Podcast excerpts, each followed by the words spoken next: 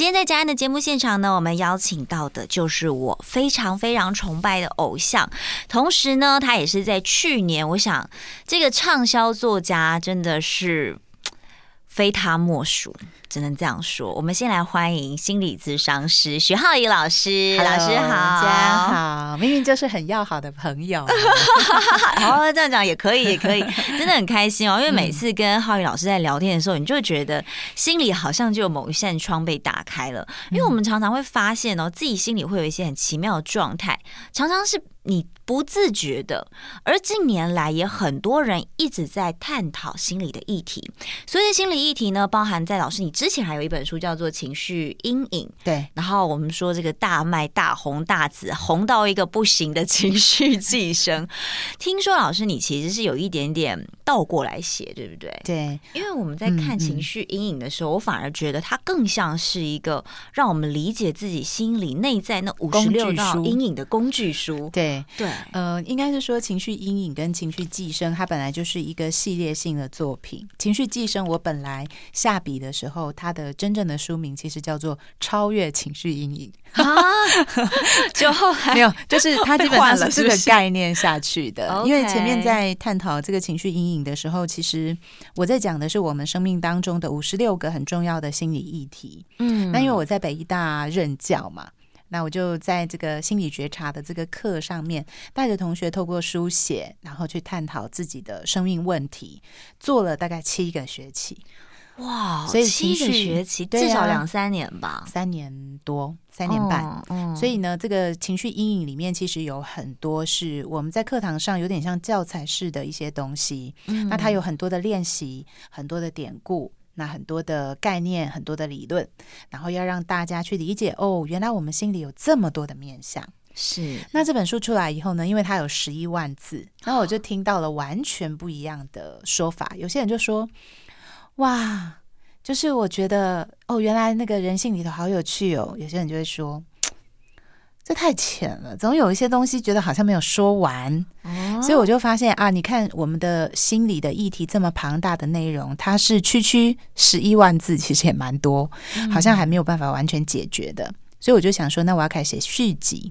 就是把怎么样去处理自己的情绪，面对自己的情绪，甚至到可以驾驭自己的情绪，让它变成我们生命当中很重要的工作或者是学习上的一种助力。嗯，那我还少了什么？所以我就又开始下笔，然后写了。本来是要写超越情绪阴影，有没有？其实就是在讲那个前面大家所提到的。那我们现在知道了一些东西，可是我们事实上怎么样可以去打开自己的觉察面，嗯，然后可以让自己踏出行动。来去做处理呢？所以情绪寄生的这个内容、嗯、，totally 都在讨论这些东西。是，那只是我把完稿交出去了以后，编辑看到他就说：“哇，他们觉得里面有一个，因为情绪寄生这本书其实是用很多的心理学理论和很多的故事。嗯”那这个故事呢，其实有超过一半都是我自己的故事。有我在里面，其实看到我是很认真把它看完，然后我在里面看到了很多浩宇老师，我觉得算是掏心掏肺吧，把你从小到大，不管是跟自己的对话过程，或者是跟父母的一些相处关系，跟情人、跟伴侣、跟朋友，甚至在职场上的一些互动关系，你通通一字不漏的帮。帮自己解剖出来，哎，这是一个勇气耶！哦，其实很多人，每个人看了以后，就是包括不管是同行非同行，那给我的回馈都是说：哇，你好勇敢。对。可是你知道吗？其实写这本书的过程，其实从阴影到寄生，然后还有这几年，我自己是花了，我大概花了快一百万去备做心理治疗，而且我做的是那种躺椅式的心理治疗，就是躺在躺椅上接受分析的这种。所以，其实我认为，身为一个心理师，身为一个心理学家，其实我们最重要的一件事情，就是要对自我有所掌握跟理解。嗯。那我以前一直是个，我觉得我其实是一个脾气不太好，然后也蛮情绪化的人。嗯。所以有很多时候，其实某种程度，我非常了解情绪化的人的痛苦，或者是说是辛苦。嗯。就是你其实也不希望自己这样，有时候你也不想，你就这样子对那个你爱的人讲说：“你给我滚！”其实你也不想这样讲。可是你就不自觉的这句话就脱口而出，所以我觉得一路走来，我自己比谁都了解情绪对于人的会所所会带来的负面影响是什么？所以这几年我真的不管在金钱上还是在指时间上，我都不断的在努力去探究自己。所以这所有的内容就都集结在情绪寄生里面。所以很多人说寄生很好看，那是因为几乎都是用故事在写的，而且我几乎就是用我的视角在看待这件事。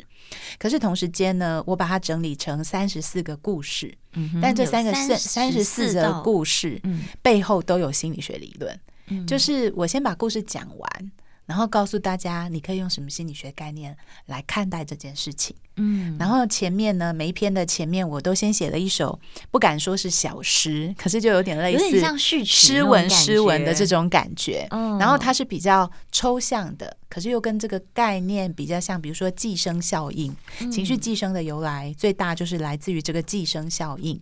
有的时候别人会把他们的情绪寄生在你身上，那我就替他写一段很短的、很像诗文、诗文类的东西，或是一个小故事，然后进入到这个文本的故事当中，最后再告诉大家这个心理学的理论是什么。所以它的层次其实是我开始从事写作以来层次最清楚的一本。阴影也是，寄生也是，层次非常的清楚，然后里面的心理学的脉络也很清楚，一共有三十四个，真的，一个就是五六三四 三四五六，很好记，对啊，对啊，对啊。好，我觉得其实你知道我就是三四五六来的，我就是这样子猜的。我想说，嗯，怎么这么好记？不过我在看情绪寄生的时候，其实我觉得很多时候真的会把之前情绪阴影的一些啊情绪原型会套用在这些。故事里面，对，我想很多朋友其实不管在生活当中，不管是面对你的情感关系，或者是面对你跟家人之间的关系，甚至是面对跟自己自我之间的对话关系，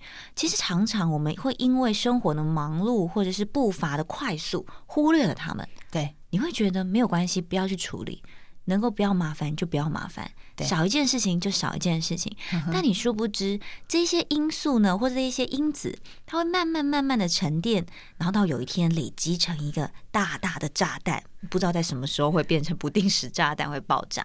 其实很多时候，那个那些的爆炸都只是因为我们没有处理好我们情绪。你刚刚讲的就是情绪寄生啊，是不是？你刚刚讲的那个状况就是情绪寄生啊。嗯、我来跟大家介绍一下情绪寄生可以怎么读哦。好，我就是因为后来就是出版社就把名字改掉，就改成情绪寄生嘛。那主要是从寄生效应这个概念来的。那他改成情绪寄生以后呢，其实也很多读者读了以后，其实很多给我很多回馈。嗯，那有一些不见得是公开给回馈，可是有很多其实都写了非常长的心得。嗯，所以我就在这四个月以来，那跟大家就是这样子去激荡交流，我就把情绪寄生这个理论层次就更细分了，就更精致的去看。所以呢，情绪寄生其实它有三种，它其实是一个。就说我提出来的心理学概念好了，我觉得情绪呢，它其实有三种层面的运作。第一种层面就是它会像寄生虫一样，就寄生在我们的心上。嗯哼，所以比方说，呃，我可能现在都过得好好的，大家都觉得我好像什么都有了，可是莫名的我就会觉得非常的有一种忧郁，或者是有一种心头上有点不快的感觉，不舒服。那这个东西就是情绪像寄生虫一样。寄生在我的心上，嗯，这第一种。所以，我想每个人都面临过那种情绪莫名袭击而来，而你不知道怎么处理的感觉。可是事实上，刚刚你也没发生什么事情，你最近也没发生什么事情，你怎么一直朝外在去想都没有？嗯，那这可能就跟我们过去的某一些坎、某一些阴影有关。嗯哼。那第二个面向呢，就是有的时候我们跟某一些人去互动以后，我会特别觉得不舒服。嗯，我可以感受到，它不只是一个平常的状况而已，而是遇到这些人，它就会发生。然后这个东西呢，就是有可能这个人他把他的情绪寄生在我身上。比方说，如果我们的妈妈是一个很焦虑的人，她自己就很焦虑，可是我去看她的时候，我好不容易才抽出时间去看她，可是我看到她的时候，她却看着我就说：“吼，你大汉呐！”翅膀都硬了，我刚是突然想要讲台语，就不知道怎么讲。你长大了，翅膀都硬了哈，都可以不要回家来看妈妈了，对不对？你就不要我啊，你就出去啊，出去了就不要再回来。你就觉得你就被他惹毛。可是我们其实都知道，其实会这样说的父母，其实他心里面是非常爱孩子的。他看到孩子回去以后，他其实非常的开心，那他也很想要就是大大的拥抱这个孩子，可他心头就是堵，就是堵塞。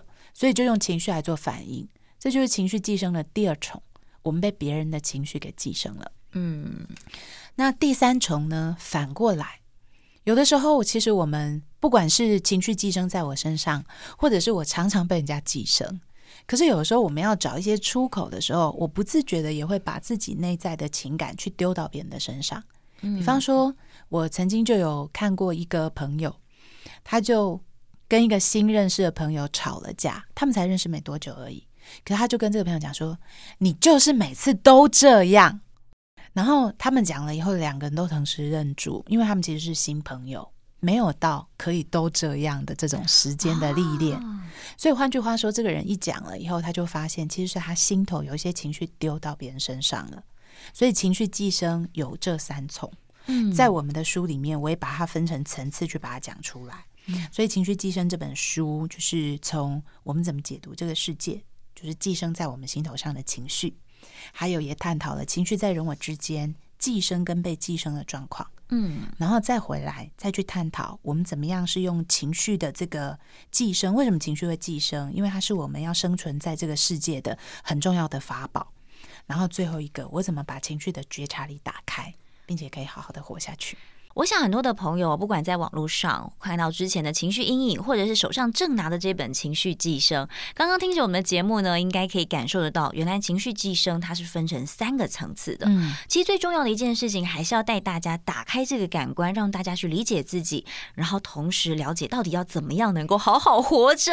哎，我觉得这真的很重要，不夸张，对，但很重要，对。对，我觉得我们接下来可以跟大家更深度的来聊聊，分的这三重里面，我们每一个部分，我们大概可以用什么样的效应来呼应大家在我们的生活上？对、嗯，举一个例子好了。嗯嗯，好，我先说这个效应其实是这个寄生它大量使用的名词嘛，就是我可能我有三十四个效应，有三十四个效应，比方说什么刺猬效应啊，就是两个人互相靠近的时候，就会不自觉的拿刺去刺对方。对，那这就是刺猬效应。嗯，那有的时候呢，我们在生活当中会不自觉的一直把一些话就闷着不说，就闷烧锅效应。嗯哼。然后有的时候呢，就是我们会好像一直在承担忍受一些东西，但到最后一刻爆发，这稻草效应。嗯，对。那也有就是有的时候我们看见，我觉得我很讨厌这个人，可是其实呢，我如果再深入了解，会发现那可能是因为我在他身上看见某部分我不喜欢的我自己。嗯，哦，这就是那个呃。啊，它叫什么 啊？镜映效应，镜映效应，用镜子的这个部分，镜映效应。嗯、那当然也有呢。比方说，如果我自己的心里面情绪寄生在我身上，就是忧忧的颜色，不开心的颜色。那么我看待外在的，即便是开开心的事情，我也会觉得不开心。嗯、这是一种呃，我把它叫做哈哈镜效应。嗯，所以我们就用了很多名词啊、哦，就是来让大家比较鲜明，而且比较容易理解这些心理学概念背后是什么。可是，首先我想先跟大家谈，为什么情绪对我们来说这么难掌握？嗯，为什么会有这三种面相这么难掌握？好，老师，我在你聊这个议题的时候，同时我也想代替听众朋友问老师一个问题。其实我常常发现一件事情，就是为什么我们常常会被情绪困扰？嗯，而很多人他其实不是不没有意识哦，他是有意识知道我现在有情绪状态。就像你刚刚讲，为什么这么失控？嗯哼，嗯嗯，所以我刚刚在讲说，呃，大家可以再回想一下，我刚刚讲说情绪寄生有三重，对不对？嗯，那第一重是被情绪寄生虫寄生在我心里，第二个是被别人寄生，第三个是我寄生在别人身上。嗯，这哪这三个里面哪一个最容易发现？被别人寄生，对，为什么？因为你会觉得被你会觉得被压制，被人家威胁。因为你刚遇到了这个人。所以跟这个人结束以后，你就有不舒服的感觉，你就知道哦，那是我跟他之间的关系。所以这东西很好辨别。可是为什么辨别了以后，就像你刚刚说的，我还是很难克制？为什么？嗯，他就可能跟我如果在画这个情绪寄生的三角，我就会把这个情绪寄生虫寄生在我心上画在顶点。嗯哼，因为这个东西呢，它有可能是跟我们比较远久的回忆是有关的。嗯，比方说原生家庭。所以大家都知道，如果我有一个怎么样的妈，以后我可能就很难承受这种人，我就会特别不喜欢这种人，因为我过去有一个坎过不去。所以这个概念就在讲说，其实我觉得人呐，我们都常常有时候笑说，如果你有一个好的原生家庭，你又有好的学校的经验，又有好的人际爱情关系，那你八成是前辈子烧了三炷香，一炷都没有倒。真的？可是我觉得太难了吧？太难了。而且，即便是真的烧满三炷香的人，我觉得在我们成长的过程当中，我们都遇过不舒服的经验，嗯，难过的、低落的经验。可是，当我们很小的时候，如果遇到这些不愉快的经验，大家有没有想过，我们是怎么去应对的？嗯，我举一个比较激烈的例子，也是最近就是新闻上很热门在讨论的问题。假设我父母小时候其实很常打我，好了。嗯，那我觉得他打的没有道理，可是我又觉得很痛，然后我很想去回避那个痛苦，可是我又回避不掉。这个时候，我们人会怎么办？装作忘记，这样装作其实不痛嘛？对，我很痛，就装作我不痛。嗯哼，然后所以他打我的时候，我就告诉我自己不痛不痛。然后他骂我的时候，我就告诉我自己我不难过我不难过。嗯，然后他们排挤我的时候，我就告诉我自己我不在乎我不在乎。老师打我一巴掌的时候，我就我就告诉我自己说这也没什么。我失恋被人家甩了以后，我就说没有关系，没有关系。然后，所以我们人，你有没有发现，人其实是一种，我觉得某种程度认真想起来，是一种蛮蛮哀伤的生物。真的，你这样听完之后，觉得好 sad 哦。对啊，应该说，就对，好像我们小时候常常会为了去告诉自己，自己这样也很好。所以去做了很多的解释，对，或者是去隐藏那些我们其实不是很开心，或者其实让我们很伤心的事情。嗯哼，所以你就会发现，有的时候，比如说你明明自己在房间里面哭的要死，嗯，可是有人来按电铃，赶快擦干眼泪，你就会擦干眼泪，而且还要把那个眼眶那个红的地方全部都弄得不红，然后赶快这样子一直一直挥手，一直闪，一直闪，然后才出去，然后还要摆出一个微笑去。对待外面的人，嗯，所以武装自己，武装自己，然后让自己在别人面前看起来是 OK 的，嗯，不然就是你可能会觉得这个人，要不然就是别人可能会觉得，哎，你这个人怎么了？嗯哼，要不然就是你讲了，别人也不会懂，嗯哼，所以大部分情绪对我们而言，它好像是长久以来我们为了生存，它就被排拒出去的东西，嗯，更何况其实有一些过去的经验是真的很不舒服。比如说遭受虐待啦，嗯，比如说失落啦，或是我真的失去了我生命当中很重要的人事物，嗯哼，那因为在这种保护机制底下，我们要撑嘛，撑就把情绪排出去。所以当我们成长以后，大家知不知道，我们心里面 就有很多累积下来的情绪毒素，其实是没有排出去的，嗯。然后这些东西呢，我觉得最最。最遗憾的一个地方就是跟大海污染有点像。哎，环保议题吗？如果对大海倒一些，比如说废油 或者是什么，哦哦、你不断的丢弃废物，对它如果是没有办法被分解、被生物分解，它、哦、就会留下来，它会留下来。那可是，哎，你说我看大海，我也看不到啊，那那到哪里去？被吃下去啊，嗯，对不对？然后地形，对啊，就被吃下去啊，或被被谁呃，比如说老鹰吃了，或什么东西吃了，然后再被再被人，可能你吃到一些实用性的鱼，又又被我们吃掉啊，嗯，所以它终究就是在这个世界上的嘛。老师意思就是说，其实当这问题没有被解决的时候，嗯、它就会一直的无限循环。对啊，因为它就是存在。对，那你刚刚说环保议题，那环保议题到最后怎么解决？再生啊，哦，oh. 对不对？我们就是去弄一些可以可用的资源，就是把那些原本我们要废弃掉的资源，让它再生，它就变成重新可用的东西嘛。嗯，情绪的概念也是一样哦。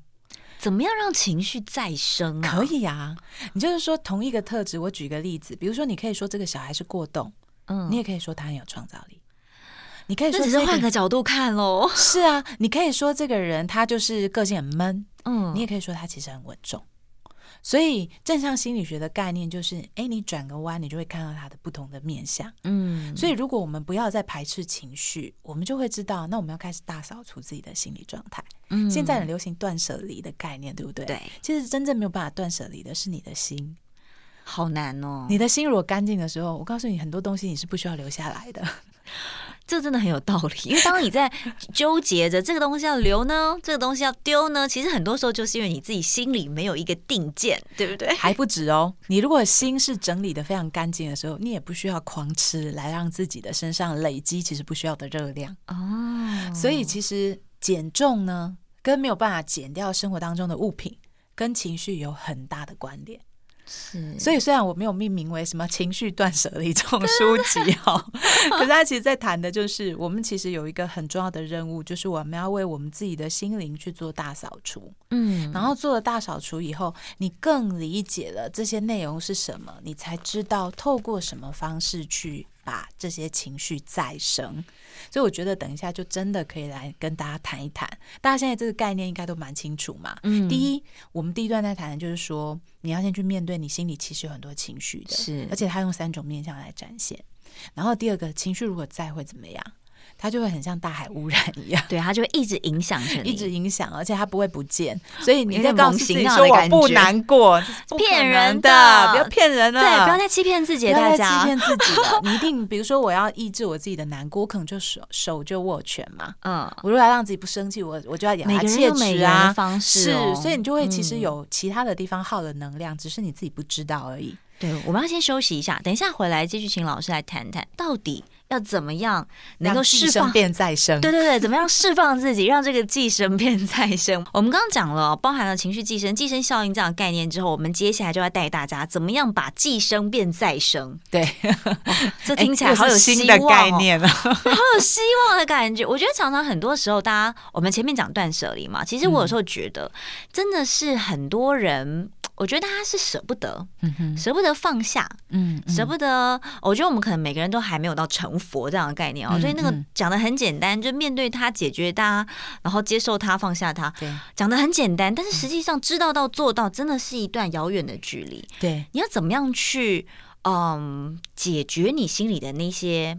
包含是呃一些不舒服、不愉快，很多时候是你甚至自己都不知道，你是因为这样的状态不舒服、不愉快。那到底要怎么样再生啊？其实刚刚那四句话，面对他、接受他、处理他、放下他，基本上呢，我是觉得他是讲的某种程度是有道理的。第一步就是你要面对他嘛。嗯。那我最近把情绪寄生的理论整理成一个三角形的模式哦，嗯，就是有。情绪寄生虫寄生在我身上，我被别人寄生，跟我寄生在别人身上。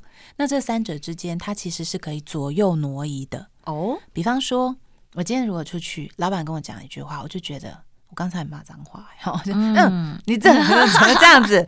你这个人怎么这样子？然后我就发现，哎，其实我本来就早就知道，老板就是这样的人。那为什么我还会这么生他的气？那可能我在他身上看见我的爸爸了。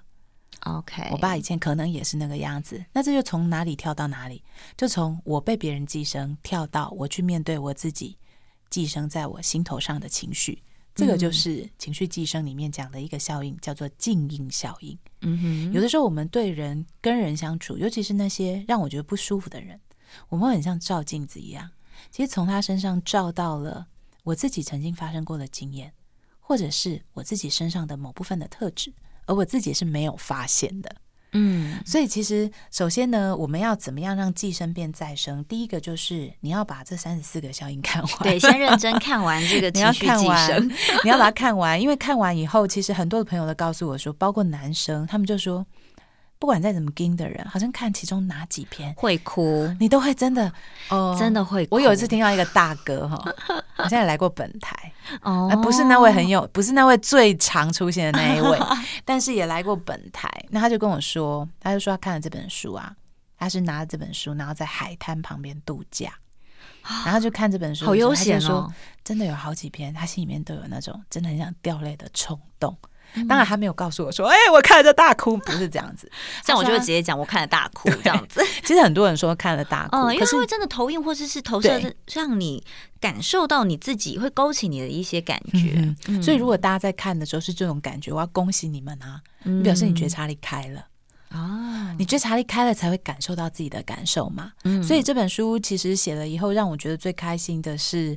嗯、呃，有很多他们都说他们之前其实比较无血无泪的人哦，哦，然后看了以后觉得好像哪些地方有些震动了，那这个东西就叫做面对，因为我们刚刚已经讲过，其实情绪最大的一个困难就是我们常常会透过保护机制去把它藏起来，嗯，所以你知不知道，像我以前遇过有一些男性的朋友，那他们就会问我问题，他们就说他们很苦恼。他们父母过世了，可他们一滴眼泪都没有掉。嗯，他们就问我说：“这样是有病还是不孝？”OK，哇，这是另一个层次哎。是啊，是啊，哦、而且他们就是我第一次被问的时候，我被这个问题还有点吓到，因为他们是用一种很冷酷或是说很冷漠的感觉，很冷静。可是对我来讲，其实就是比较是冷酷或是冷漠的一种状态，嗯，来问我这个问题。然后他们就是真的只是好奇，把它当做知识而想要理解。而不是真的就是发自内心 想要了解这个状态是为了什么？没错，那你就会发现说，哎，其实原来其实有很多人，当你不善于去感受自己的感受的时候，其实你的感受系统就会封闭了。嗯，所以看电影会哭是好事啊。然后看什么会哭都是好事啊，就跟看了《情绪寄生》，你会有想哭的冲动，那也代表你的觉察力打开了。嗯，然后再来第二步呢，《情绪寄生》为什么写那么多效应哦？其实，在刺猬效应里面，其实我写了，我在《情绪寄生》里面有一个刺猬效应。嗯、那一开始的时候，这篇真的被打得很红。嗯嗯，因为我觉得这个为什么会红啊？是因为嗯。呃不知道大家有没有一个印象？我记得很久以前有一个算是卡通吧，嗯、或者是一个文章，反正他就在讲这个长颈鹿先生，嗯，跟一个另外一个动物，反正他们两个要怎么样相处，要怎么样一起住在这个房子里面。嗯、我觉得真的是人跟人之间很很容易去。不管是摩擦，或是在相处的时候，你一定会发现这个人和你有不一样的地方。更何况一家人都可能有习惯不同，更何况跟你是来自一个完全不同背景的一个朋友，嗯，一个即将成为亲人、即将是一起生活的另一半，嗯，怎么可能没有刺呢？对。但是重点就是，如果当每个人都有刺，你要怎么样能够调整好那个角度，然后让两个人可以和平的共处？对，这个刺猬效应，它其实来自一个心理治疗的典故啊。他就讲说，在冬天的时候，有两只刺猬，他们因为天气很冷，想要靠近彼此去取暖，可是，一靠近，他们就被对方的刺给刺到，他们就觉得好痛哦，就往后退。那往后退以后，觉得好冷，所以又想要往前进，往前进又刺到，就往后退，往后退又觉得很冷，就往前进。那就这样来来回回，直到他们找到一个适合彼此，然后不会刺痛对方。又可以互相取暖的距离为止，然后这在心理治疗里头是我自己我从小就非常喜欢的一个故事。我觉得这个故事好美哦，嗯。然后可是我在里面写的不是在写爱情，我在写我跟我爸。嗯哼。那我里面就写了一段啊，我就说有一次，呃，我就我就圣诞节的时候，然后不在，就是没有小孩没有在身边，我跟我老公去参加一个活动，小孩就放在父母家。然后等到我要去接小孩的时候，我爸就说，他就有去接小孩，然后我就车停在他门口。他平常没有出来迎接我，但是那一天就突然就出来。我想说，哎，奇怪了，今天来迎接我，还拍我的车车窗。嗯，然后我就摇下来，他就跟我说：“你不要让你女儿以后变成跟你一样。”哦，然后我心里就想说，莫名的咆哮，就是莫名，你为什么要讲这个东西呢？然后我就想说，另外一个让我觉得更难过的是说，阿斌，我跟我一样是怎样？OK，对，所以我心里面就觉得很受伤，嗯、然后我就赶快把那个车窗摇起来，卷起来，嗯、然后就在这，我就从这个故事开始，我就想了，回想了很多我跟他相处的一个点点滴滴哦。那我就发现，哎，其实有时候他这样对我，有时候我也这样子对他，然后我们就在这种就是有的时候相互伤害，然后我再往后去想，我就发现其实我某种程度跟他还蛮像的。那我就发现人与人之间其实就真的很多这样子的状况。嗯，有的时候你会突然对对方咆哮，可是你那个咆哮背后其实有你希望他所理解的你，嗯哼，可他可能不见得接收得到，因为你用刺的方式来展现。然后直到后来他懂了，哎，这句话背后看起来好像是一个真，可是其实是一个想靠近取暖的一个感觉。然后两个人在反反复复的沟通，所以我就在这个书里面写了很多像这样子的故事，然后来解释心理学里面的概念。然后我就觉得心理学就变得超有美感。我觉得与其说美感，不如说很浪漫吧。真的，因为其实像我在看一些，比如说像闷烧锅效应，好了，我对闷烧锅效应是还蛮有感觉的，因为我会觉得，当人跟人之间在很多的互动关系里面，很多时候就是真的是讲开，好像。打开天窗说亮话这句话讲的很简单哦，嗯嗯、但你想想，你是你有多少的时间，或是你有多少次和你心爱的另一半，或是和你的家人朋友说真话呢？嗯，嗯。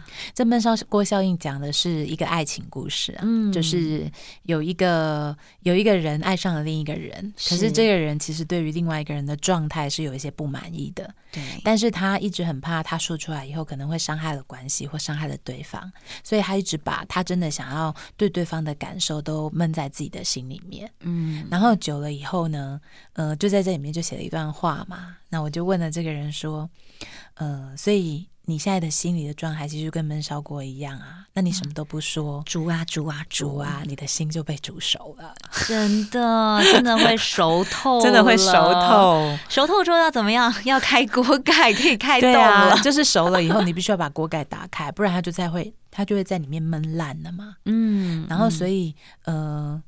后来呢，这个人就他就开始可以表达他自己了。嗯，那虽然好像很多的情境好像跟原本的时候其实是没什么改变，好像是一样的。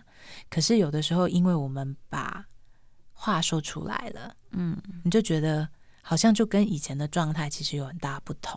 对，所以有的时候光表达本身，我一直觉得表达本身就是一个非常有力量的事。我们常会觉得说，好，那我跟我妈讲说，我就很不喜欢那样。那我跟他讲，他就会改了吗？我跟他讲有用吗？嗯，可是我后来体悟到，包括我觉得我看到很多的人，其实有的时候我们去跟父母说，不是要他改，我是要他知道我是这样想。真的，有时候其实真的是。啊，真的，大家深呼吸有没有？我觉得很多时候是我们已经知道它是一个既定的事实。比如说，你妈就是一个脾气很暴躁的人，对、嗯，或者说你爸就是一个讲话无法口出善言的人。你明明就知道他这样，可是你就是很想告诉他说：“你可以不要讲话那么大声吗？对，你可以不要那么凶吗？你可以好好的讲吗？”嗯、你明明知道你讲这一百次，他可能只会改一次，可是你就希望他知道，嗯哼，嗯希望他有一点点的改变。是啊，是啊，嗯，对。真的好难哦！我想在这个与自我和解的三十四则情感教育当中，真的除了让大家理解自己的状态之外，也透过这三十四则故事啊，我想不管是投射或是投影啊，怎么样都好，让大家在看这些故事过程当中，真的是非常的简单又舒服又浪漫的方式，让大家来理解这个心理学的概念，是这样子吗？对，哎，你知道你在讲的时候，我我我突然想到一件事情啊，就是。嗯，我情绪寄生里面还有一个效应。前阵子其实我觉得每一篇就是如果发出来的时候都得到很多回响。嗯，那其中有一篇叫地雷效应。嗯哼，地雷效应在形容的是人的爱恨交织。有的时候我们比如说面对所爱的人，其实你也不可能对他就只有爱没有恨的，因为有时候他真的会做一些东西，真的会把你惹毛。那可是爱恨交织，他就会。我我这个起源是来自于一个心理系的研究生，他写的论文，他就在研究这个东西，他里面就有写出了这个爱恨交织的元素，我就觉得这实在太有趣了。就是比方说，有的时候啊，像有一次我就听到我老公跟他妈妈在讲电话，然后他妈就讲那些东西，然后我就觉得我他已经把我老公惹毛，然后我老公呢就没有回他嘴，他后来就把这个电话挂掉。挂掉以后，他就跑去做伏地挺身。哇，超有趣的，好冷他就开始去做伏地挺身。然后后来呢，我就有有一些事情，那我就跟他说话，那我就被他凶。嗯，然后扫到台风尾的感觉，对，我就扫到台风尾。然后我就突然那个时候我就在旁边观察，我就说：“哦，对耶。”所以有的时候就是像他一定很爱他妈妈，这毋庸置疑。可是那种时候其实。也不是纯然的爱，因为他就被他惹毛了。嗯，那时候可能很气，可能是有恨意在里面的。嗯，可是爱恨加起来的时候，他有时候会让人不得动弹。嗯，卡住。对，因为所以这个时候，如果如果是在谈恋爱，大家想想看，你就也是惹毛别人，或你们两个中间有些张力，那你就问对方说：“你爱我吗？”这爱我讲不出口哎、欸，真的，因为这爱里面其实还有一些很复杂的元素在里面。可是我总不能说我爱恨你吧。对不对？那我也不可能，当然不可能说我恨你啊。可是我讲我爱你又怪怪的，那我总不能有一个词叫做我爱恨你。所以有很多的关系里头，因为就是卡在这个爱恨交织的感觉，就 stuck 就停住了，嗯、我就没有办法动、嗯、被冻结。所以为什么有的时候两个人会冷战？然后为什么会有的时候你真的有很多话想说，可你没有办法说？嗯，因为那个说那个表达的过程当中，它所牵涉到的元素太复杂了，所以我我在这一篇写这一篇的时候啊，我就写了一段话，我就说有的时候人其实有不表达的权利，有的时候不表达也是一种表达。然后我就想到，你知道，我刚刚就是想到一个故事，在前一段的时候，我想到我有一个朋友，而且他也是一个心理治疗的专家，嗯，然后他就讲说，小时候啊，因为他很皮，然后也不爱念书，然后都常常被妈妈追着打。然后后来他就青春期啊，然后快要长大，就是成年前期那个时候，有一次，因为他真的被妈妈修理的很严重，然后心里面其实对妈也是很多的生气，很多的怨恨，可是他平常没有办法说。那有一次可能就学了心理治疗，然后回去以后呢，就对妈妈说：“你知不知道你以前怎么样对我？”然后我心里面觉得怎样怎样怎样，就跟妈妈讲这个。突然去国外念书就回来，突然对对妈妈讲这句话。那他心里面讲这些话的时候，其实也非常的惶恐。因为好不容易表达爱恨交织，你总是在想说对方的反应会是什么嘛？嗯，就你猜他妈的反应是什么？妈妈很冷静吗？你想想看，如果有一天你儿子也回来跟你说：“妈，我这牛牛你以前怎么样对我，让我觉得很受伤，你什么怎样？”你反应会什么？我应该也是吓到吧？嗯，那妈妈们通常吓到的反应是什么？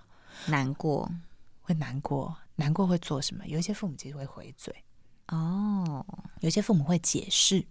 嗯，说没有啊，我不是那个意思啊。嗯哼，可是呢，我这个朋友他就告诉我说，他妈那天反应是他妈一句话都没有说，然后就这样子就又哭，然后有什么就跟他讲完，然后妈妈可能不知道是太惊吓了，还是因为那个爱恨交织出来的地雷出来的张力太太大，大，妈一句话都没有说。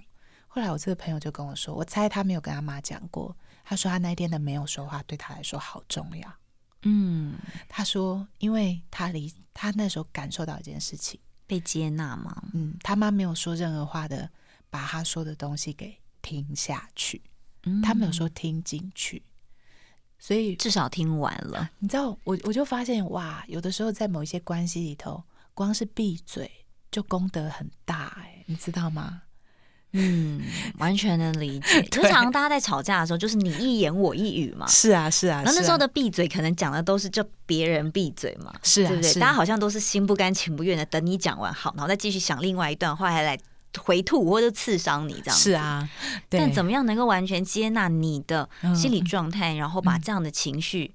好好的先放着，对，所以我要说，我刚刚那个朋友他是怎么跟他妈达到这一步的？嗯，我觉得其实有一个非常重要的前提，就是某种程度他已经先把自己给整理清楚，嗯，所以他回去要跟妈妈表达的东西没有一句废话，每一句都是他的肺腑之言。所以我一直认为，其实，在人际关系跟人际沟通当中，最重要的其实不是你去想你要跟对方讲什么，而是你先把你自己想清楚。你想清楚你自己要的是什么，你就知道怎么跟他表达了。所以《情绪寄生》这本书其实有一个很大的作用，就是我相信当大家看完这三十四个就是故事以后，你会对人与人之间的状况或你自己的情绪状态有一些掌握。起码你知道，你可以找到一个效应去安顿。原来我的状态就是这个，嗯。所以你可以看到一些故事，让你有一些触动，然后接着是你可以有一些理论来分析自己的状态。然后接再接下去的最后一步是什么？你就要去面对为什么自己会有这样的状况。比方说，强迫强迫的重复的嗯创伤一直发生，嗯，你就会好像永远都遇到一样的事情，对，一直遇到一样的事情。嗯、这个书里面有讲到，嗯、它其实目的是为了让你超越那件事，但是因为你一直没有超越那件事情，是嗯，所以它就会一直在。所以情绪寄生还有一个最大的功能，就是我希望可以透过这本书打开大家的觉察力。然后打开了以后，你可能会有一些过去的回忆会出来，这个时候大家就可以去看情绪阴影。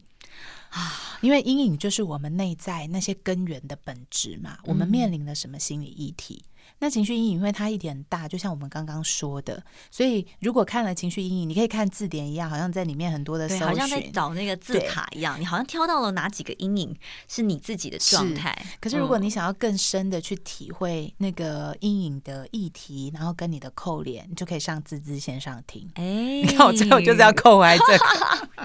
好，因为现在浩宇老师在滋滋线上听呢，有做音频课程，对不对？好，所以等于就大家可以上网搜寻滋滋线上听，孜孜不倦的滋滋。对，在这个音频课程里面呢，嗯，是不是我们就可以听到五十六则故事啊。呃，它不只是故事，我觉得在这个情绪阴影的课程里面，在谈的是，比如说父亲这个原型好了，嗯、那它是一一道阴影嘛。你说父亲为什么会是阴影？就是啊，你去听就知道了。对对，就是。而且我觉得我听了之后，我觉得很有趣的一件事情是，嗯、所有的阴影其实它都有它正面的力量。我觉得大家不要把阴影看成是一件很恐怖的事情。对，对我觉得大家不要再误会了。其实这些状态都只是藏在你我心中。所谓的阴影，是因为你常常忽略它。对，呃，我我是这样，我是因为阴影是荣格提出来的概念嘛。嗯、那我自己的解读是说，你可以把它想象成，有的时候像我小时候很怕黑，我不知道大家会不会怕黑。那我就发现很多的小孩都很怕黑。嗯，那为什么孩子会怕黑？为什么我我们长大了还会怕黑？因为你不知道那黑暗里面是什么，未知。对，所以其实黑暗代表的是未知，嗯、因为你不知道那个暗暗的背后是什么，你才会感到害怕。嗯，所以阴影、黑暗从来都不是可怕的东西。你只要开灯，那个黑暗就变成你看得见它。所以黑暗就是看不见，光明就是看得见。简单来说是这样。嗯、可是我们常常把它比喻成光明是好的。黑暗是不好的，好的，然后我们就污名化了黑暗。